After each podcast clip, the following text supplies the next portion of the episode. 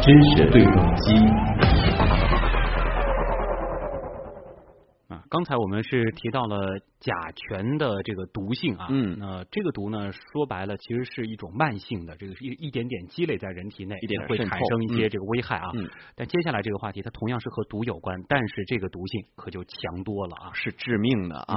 近日呢，这个北京出入检疫检疫局工作人员在一件来自香港的入境邮包当中查获了一只活体的蛙科动物。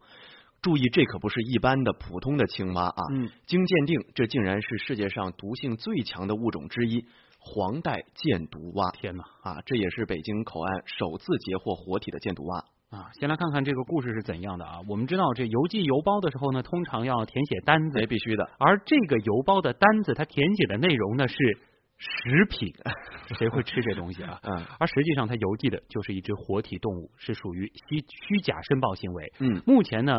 北京国检局已经对收件人发出截留通知书，并且是将其列入到黑名单当中了。没错哈，这个邮包里头明明写的这个单子上写的明明是食品，里头竟然是一只活体的毒蛙，这多让人让人觉得不可思议哈，震惊啊！实在是，哎，我记得前不久我们节目里也说过一个毒物，叫做蓝环章鱼啊，它的毒性当时这个呃，据说是比这个眼镜蛇要高出五十倍，可以在毒物的家族当中排到前几名了。那么这个毒箭蛙呢？别看它个头很小啊，最小的只有一点五厘米啊，大的呢也不过六厘米，属于非常小的一个东西了。嗯，但是却有着致命的毒液，号称是世界上最剧毒的生物之一。咱们首先来通过一个音频来了解一下。在哥斯达黎加的某些地区，年降雨量达四千毫米，因此为一些微小但绝对致命的生物创造了完美的生存条件。它就是箭毒蛙。箭毒蛙是全球最美丽的青蛙，也是目前被认为是世界上毒性最强的物种之一。它体内的毒素完全可以杀死两万多只老鼠。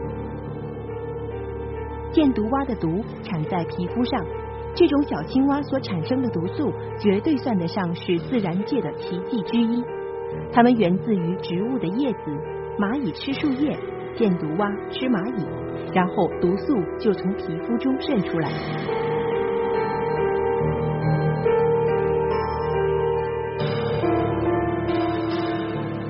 箭毒蛙和一般的蛙类不同，它们并不是夜晚出来活动，而是白天活动。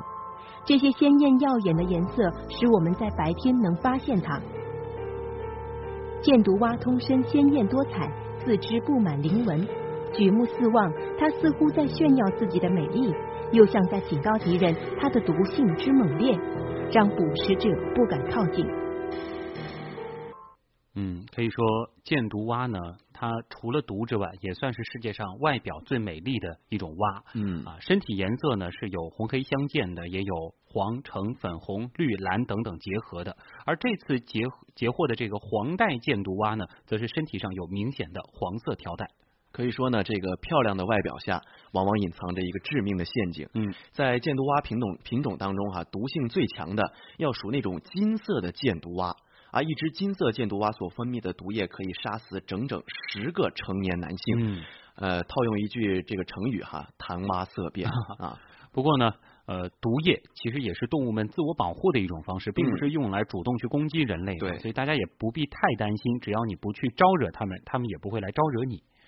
但是偏偏就有这样一些不法商贩哈，要将这种剧剧毒的这个外来生物偷偷的往国内带，嗯，而且一旦这种生物在我们国家境内定植扩散，就很有可能会造成外来物种的一个入侵，是因为在本地很可能他们没有天敌而大量繁殖，对，造成了我们本地生态系统的一种破坏啊。生态系统我们说它是经过长期进化形成的，当一个外来物种引入之后呢，啊，有可能因为不能适应新环境而被排斥在系统之外，但是另一种可可能就是因为新的环境当中没有和它相抗衡或制约它的生物，这个引进生物呢就可能成为真正的入侵者了，打破平衡。改变或者破坏当地的生态环境。嗯，其实近些年来呢，像这个甲虫、蝴蝶、蝎子这样的一些稀有而且剧毒的生物哈，进行这种跨境交易的现象已经是屡见不鲜了。那除此之外呢，这个世界上还有很多国家都遭受过外来物种的入侵这样一种情况，有的因此还遭受了很大的经济损失。我们一起来了解一下。先来认识一下泛滥成灾的亚洲鲤鱼。亚洲鲤鱼可以长成重量超过一百斤的大鱼，但这是以破坏生态系统为代价的。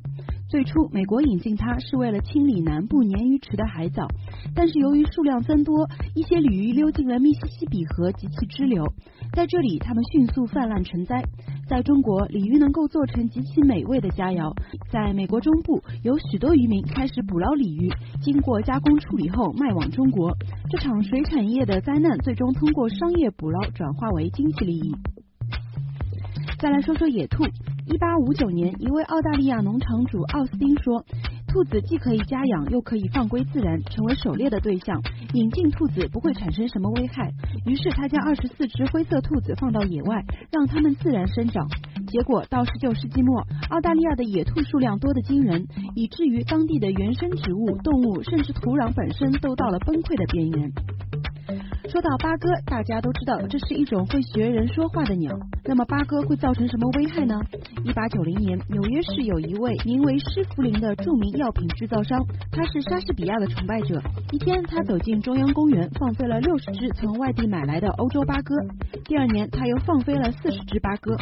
因为八哥是莎士比亚戏剧中提到的鸟，他想让美国人也能看到这种鸟。但事与愿违，八哥繁殖的太快，导致天空中黑压压的一大片。据说，如今八哥每年造成美国的农业损失高达八亿美元，还导致大量的飞鸟与飞机相撞事件。最后给大家介绍一下鼠岛，老鼠的鼠，岛屿的岛。据统计，老鼠已经入侵了世界上百分之九十的岛屿，并造成了岛上超过百分之六十的鸟类和爬行动物灭绝。最著名的鼠岛是美国阿拉斯加州的阿留申群岛。一七八零年，挪威的大量老鼠从一艘失事的日本船上窜出，跑到一个岛上。很快，由于岛上没有树木，海鸟的数量急剧下降，这里成了老鼠的乐园。鼠岛之所以著名，是因为它是美国政府用于保存栖息地、抵制外来入侵物种进行的一项实验。二零零八年，老鼠药撒遍了整个鼠岛。在二零零九年的六月，生物学家宣布，鼠岛上的老鼠暂时得到了控制。好，这里呢还是要再次提醒大家啊，千万不要从境外邮寄动物、植物入境，嗯，那么更不要随意放生从境外进境的生物物种。一旦一些危险物种在我国境内定植扩散，这不仅将给农业生产、生态安全带来损失，更有可能危及到人们的身体健康和生命安全。好，关于刚才讨论的这两个话题，我们的网友都有怎样的意见？嗯，好的，呃，先来说说这个甲醛吧。蚊子六六就说，普通人都知道这个装修材料要用环保的，这是对自己和家人负责。但是，一到公共项目，为什么就变味了呢？以忽视孩子的生命做赌注，这个太缺失良知了啊。确实，呃，雨伞花露说，甲醛的味道现在还没有呃根本的根除的方法啊。对，还是劝大家装修完，不管是用什么材料，都一定要及时而且是透彻的开窗通风。嗯，通风。嗯，那更多的网友关心这只非常好看的蛤蟆，黑米黑米就说好漂亮啊，但是菜菜菜头就不同意，他说看起来好恶心，一点都不好看。李大猫说这是一只花式的蛤蟆，但是它比蛤蟆毒多了。许森森他说从头到脚都写着我有毒。嗯，花轮同学也说了，大自然里美丽的生物并且有必必定是有毒的。套用一句这个。卖鸡汤的小公主，她这个总结很好。她说这叫红颜祸水。还有商峰说了，没有毒性的外来物种，我们也不能随随便便的把它带进境内，万一是破坏了生态圈呢？对，其实是所有的外来物种都不能随随便便带进来啊。